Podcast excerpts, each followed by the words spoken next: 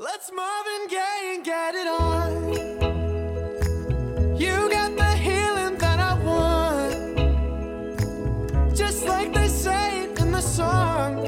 Till the dawn, let's Marvin Gaye and get it on. Hello guys, nice to see you again. 很高兴和各位同学见面了。那么在今天的英语口语美养成节目当中呢，我们来教给大家这样两句话。The Pattersons want to back out of the deal. The wife's getting cold feet. The Pattersons want to back out of the deal. Why? What happened? The wife's getting cold feet.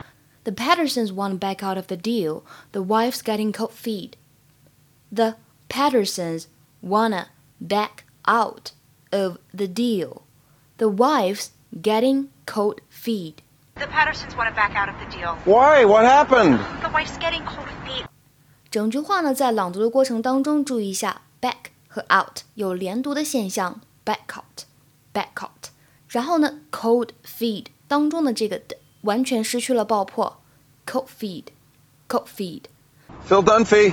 Phil, it's Barbara. The Pattersons want to back out of the deal. Why? What happened? The wife's getting cold feet. I told her to call you. 英语当中什么叫做 back out？表达的是退出或者反悔这样的含义。If you back out, you decide not to do something that you previously agreed to do，就表示说呢，你之前答应好的事情你反悔不做了，退出了。 比如说，You agreed to come, you can back out now. You agreed to come, you can back out now.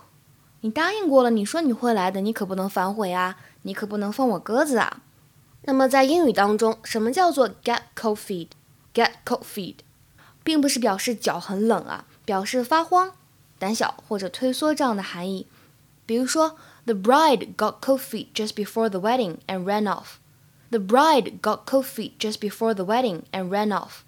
就在婚礼开始之前，新娘害怕了，退缩了，逃跑了。今天的话呢，请同学们尝试翻译一下下面这样一个汉译英，并留言在文章的末尾。要签合同前一天，他们反悔退出了。